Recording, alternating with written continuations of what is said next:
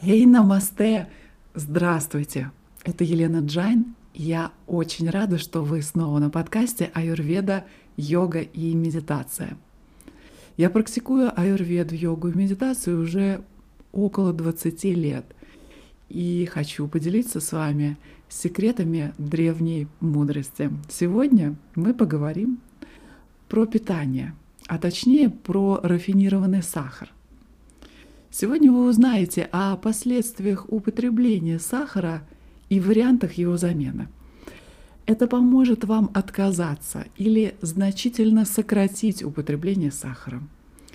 И цель сегодняшнего эпизода – осознанное отношение к сахару и употребление оного, а также полезные заменители сахара – Рафинированный сахар практически не имеет питательной ценности, но это самый популярный препарат для поднятия настроения и повышения уровня энергии. Однако жаль, что долгосрочные эффекты употребления сахара совершенно не поднимают настроение. Сегодня научно доказано о том, что употребление сахара запускает выработку гормона стресса, жестко дисбалансирует уровень сахара в крови. Сахар способствует гипогликемии и гипергликемии, инсулинорезистентности и диабету. Способствует выведению питательных веществ из организма. Создает существенную тягу к нездоровой пище – способствует взращиванию нездоровых грибов и паразитов в кишечном отделе. Вызывает эмоциональную и энергетическую депрессию, увеличивает риск ожирения, подавляет иммунную функцию, снижает активность лейкоцитов, истощает содержание витамина С в организме, вызывает нарушение функции печени, ожирение печени, вызывает чрезвычайную зависимость. Кроме того, современный сахар часто получают из генетически модифицированной сахарной свеклы. И иногда эта свекла очищается с помощью коровьих костей. Следовательно, сахар из свеклы не является ни органическим, ни веганским. При регулярном употреблении в высоких дозах сахар вызывает ожирение и болезни. Один коммерческий безалкогольный напиток объемом 600 мл может содержать более 17 чайных ложек сахара. А многие люди употребляют два таких напитка в день. Я надеюсь, что вы не входите в их число. Подсчитано, что наши древние предки потребляли около 20 чайных ложек сахара в год – даже 25 лет назад мы употребляли всего 4 чайные ложки сахара в день по сравнению с нашими 22 чайными ложками сегодня. И сахар, и кукурузный сироп с высоким содержанием фруктозы, который является на сегодняшний день распространенным коммерческим посластителем, опасны в таких больших количествах. Никогда раньше мы не подвергали свой организм такому количеству сахара. Однако важно знать, что кукурузный сироп и тростниковый сахар не идентичны биохимически и не обрабатываются организмом одинаково. Кукурузный сироп – это пищевой продукт, созданный руками человека – и как бы не хотелось думать производителям кукурузного сиропа о том, что это натуральный продукт, этот продукт не существует в природе и произведен человеком. Кукурузный сироп не встречается в природе в такой сильной концентрации. Он извлекается из кукурузных стеблей и имеет очень высокую концентрацию – в результате чего получается тошнотворно-сладкое очищенное соединение, которое сильно отличается от настоящего сахара. Сахароза или столовый сахар состоит из двух тесно связанных молекул сахара – глюкозы и фруктозы в равных количествах. Когда мы едим сахар, ферменты пищеварительного тракта расщепляют сахарозу на ее компоненты – глюкозу и фруктозу, чтобы они могли всасываться в организм. И это требует времени и некоторых усилий со стороны организма. Кукурузный сироп также состоит из глюкозы и фруктозы, но в химически не связанной форме. Будучи не связанным, кукурузный сироп не нужно расщеплять, поэтому он мгновенно всасывается в кровоток. Кукурузный сироп также имеет немного более высокое соотношение фруктозы и глюкозы. И эти различия значительны. Когда глюкоза всасывается быстро, это вызывает большие всплески инсулина. Фруктоза слаще глюкозы. И когда она быстро всасывается, она попадает прямо в печень, что вызывает выработку жира, часто в форме холестерина и триглицеридов. Вот почему кукурузный сироп может быть основной причиной неалкогольной жировой болезни печени, рубцевания и повреждения печени. Из-за этих факторов регулярное употребление кукурузного сиропа может привести к метаболическим изменениям, которые способствуют ожирению печени, увеличению веса, особенно в области живота, неконтролируемому аппетиту, проблемы с сахаром в крови, сахарный диабет, болезни сердца, рак, слабоумие, неврологические расстройства – слабоумие и затуманенный ум. Было показано, что высокие дозы несвязанной фруктозы вызывают взрыв энергии в кишечнике, который нарушает и ослабляет его слизистую оболочку. Это нарушение является еще одной причиной распространенной сегодня повышенной проницаемости кишечника и связанных с этим заболеванием проблемами пищевой аллергии и воспалений. О синдроме повышенной проницаемости кишечника я хочу отметить несколько слов. В здоровом кишечнике клетки эпителия тесно связаны между собой и не имеют никаких просветов. Но кишечник с синдромом повышенной кишечной проницаемости не способен обеспечить правильное усвоение веществ и здоровое функционирование организма. И опять же, согласно аюрведе, дырявый кишечник ответственен за ранние стадии возникновения практически всех заболеваний. А как насчет сырого тростникового сахара, спросите вы, который считается полезным Нерафинированный сахар-сырец – это не то же самое, что чистый белый рафинированный сахар. Сахар-сырец производится непосредственно на заводе сахарного тростника. Он содержит микроэлементы, питательные вещества и даже некоторые антиоксиданты. Рафинированный сахар лишен всей питательной ценности. Это совершенно пустые калории. И хотя мы избегаем всех форм сахара, поступающих из сахарного тростника или сахарной свеклы во время проведения аюрведического детокса, я не рекомендую есть эти продукты и после детоксикации. Тем более, что сладкий вкус можно получить из хороших полезных заменителей, таких как стевия или сырой мед.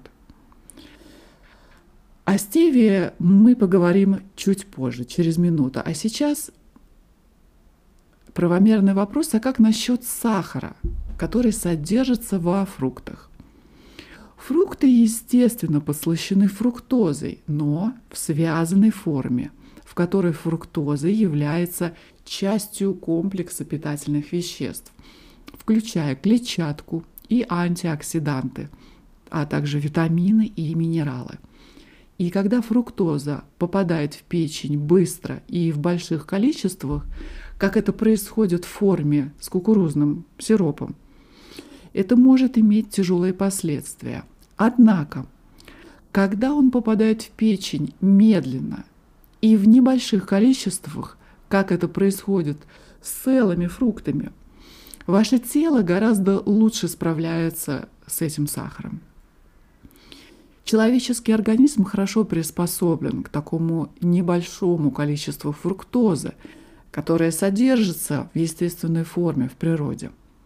Фрукты ни в коем случае не обладают такими же вредными биологическими эффектами, как кукурузный сироп. Они полезны для здоровья, естественным образом выводят токсины – и отлично подходят для вашей иммунной системы, а также богаты фитонутриентами, полезными питательными растительными ингредиентами. Как известно, в аюрведе есть правило сочетания продуктов. И согласно аюрведическим рекомендациям, фрукты лучше всего есть отдельно. И особенно без добавления жира – и, конечно, без добавления молока. Молочные коктейли. Молочные коктейли очень сложно перевариваются нашим организмом и очень сильно повышают капху. Так же, как и другие сахара могут вызывать проблемы с инсулином, фрукты также могут вызвать эти проблемы – когда наши клетки здоровы, они прекрасно реагируют на сахар, который содержится в цельных фруктах. Однако важно избегать употребления фруктовых соков. Соки содержат большое количество фруктозы и, как правило, не содержат клетчатки. Без этого волокна фруктоза слишком быстро попадает в кровоток, и это может быть опасным. Если говорить о современных фруктах, то они, как правило, содержат гораздо больше фруктозы, чем те фрукты, которые ели наши предки.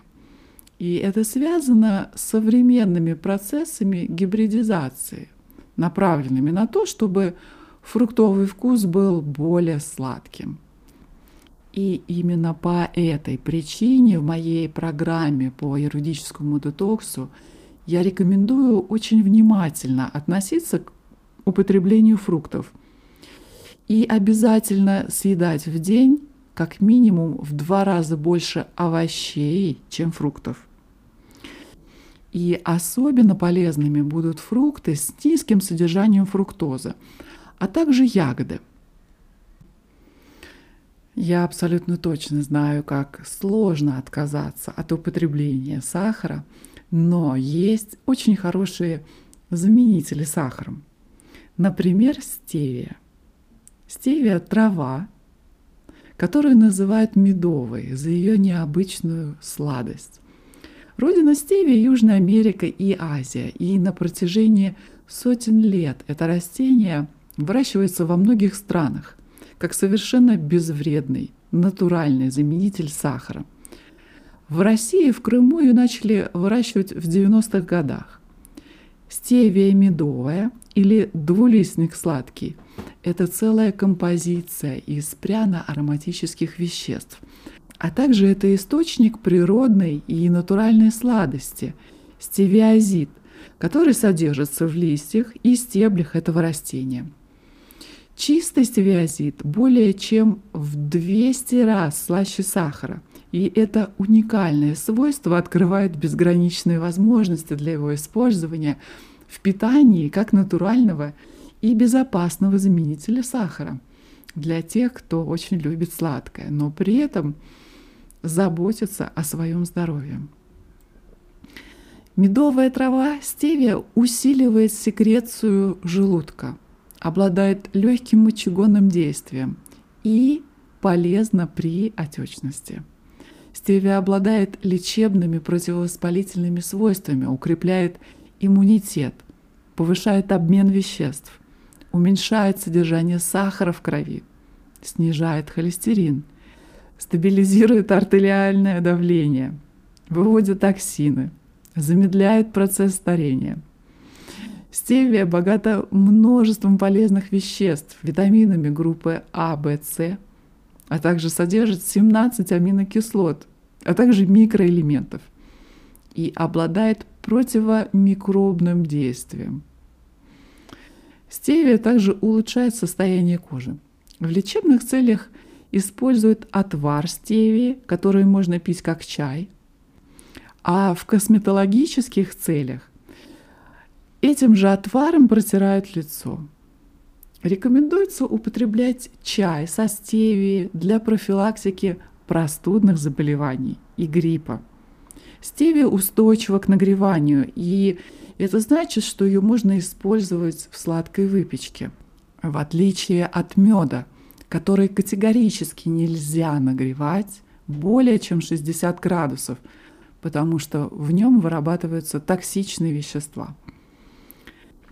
Многочисленные исследования показали абсолютную безопасность такого сахарозаменителя, как стевия – Вред она может нанести лишь тем людям, которые имеют индивидуальную непереносимость медовой травы. Врачи же советуют с осторожностью применять ее беременным и кормящим мамам, а также маленьким детям. Когда вы покупаете стевию, я прошу вас обратить внимание на чтение состава того препараты, которые вы приобретаете. Потому что некоторые производители, указав то, что это стевия, при прочтении состава вы обнаружите дополнительные ингредиенты, которые не являются полезными. Поэтому покупайте стевию либо в сухом виде, сухая трава, которую вы можете заваривать, либо капли – либо есть маленькие таблетки, и обязательно читайте полный состав, чтобы там не было ничего, кроме стопроцентной стевии. Помимо стевии, конечно, можно пользоваться медом, о пользе которого всем широко известно – в нашей стране очень популярен мед, но обязательное условие его полезности то, что он не должен быть нагретый. То, что мед не нагретый, а, можно определить как? Мед этот начинает сахариться, он не будет прозрачный. Свежий, только свежий мед, только что собранный, будет прозрачный. Через несколько недель сбора меда он начинает засахариваться и густеть. Это значит, что этот мед не нагретый. Если мед прозрачный, лучше не покупайте такой мед.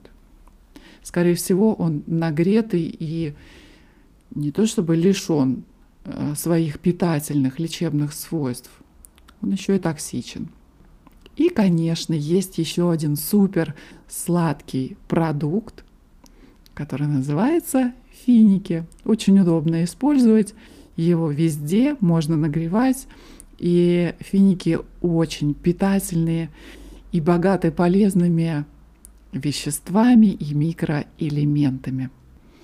Я очень надеюсь, что эта информация поможет вам контролировать потребление сахара в вашей жизни. Состояние здоровья в аюрведе определяется сбалансированным соотношением дож, которое было дано каждому живому существу при зачатии. Диета является одним из главных факторов, влияющих на этот баланс, то есть на ваше здоровье. Какие-то продукты будут благотворны для ваты, другие для питы, третьи для капхи. Некоторые продукты будут уравновешивать все три доши одновременно. Питание и продукты, которые вы включаете в свой рацион, определяют ваше здоровье. Для того, чтобы вы смогли разобраться в том, какие продукты будут способствовать вашему здоровью, а каких продуктов вам лично следует избегать, я составила простое руководство в виде PDF-файла, который вы можете скачать бесплатно. Этот ресурс называется «Диета для баланса душ». В этом простом и понятном руководстве вы найдете основы для правильного питания согласно аюрведе, а также сможете составить план питания самостоятельно. Ссылку на этот ресурс «Диета для баланса ДОЖ» вы найдете в описании или в заметках этого эпизода номер 31. Ну что же, на этом сегодняшний наш эпизод заканчивается. Я желаю вам прекрасного дня. Всего вам самого лучшего. До встречи на следующей неделе. Намасте.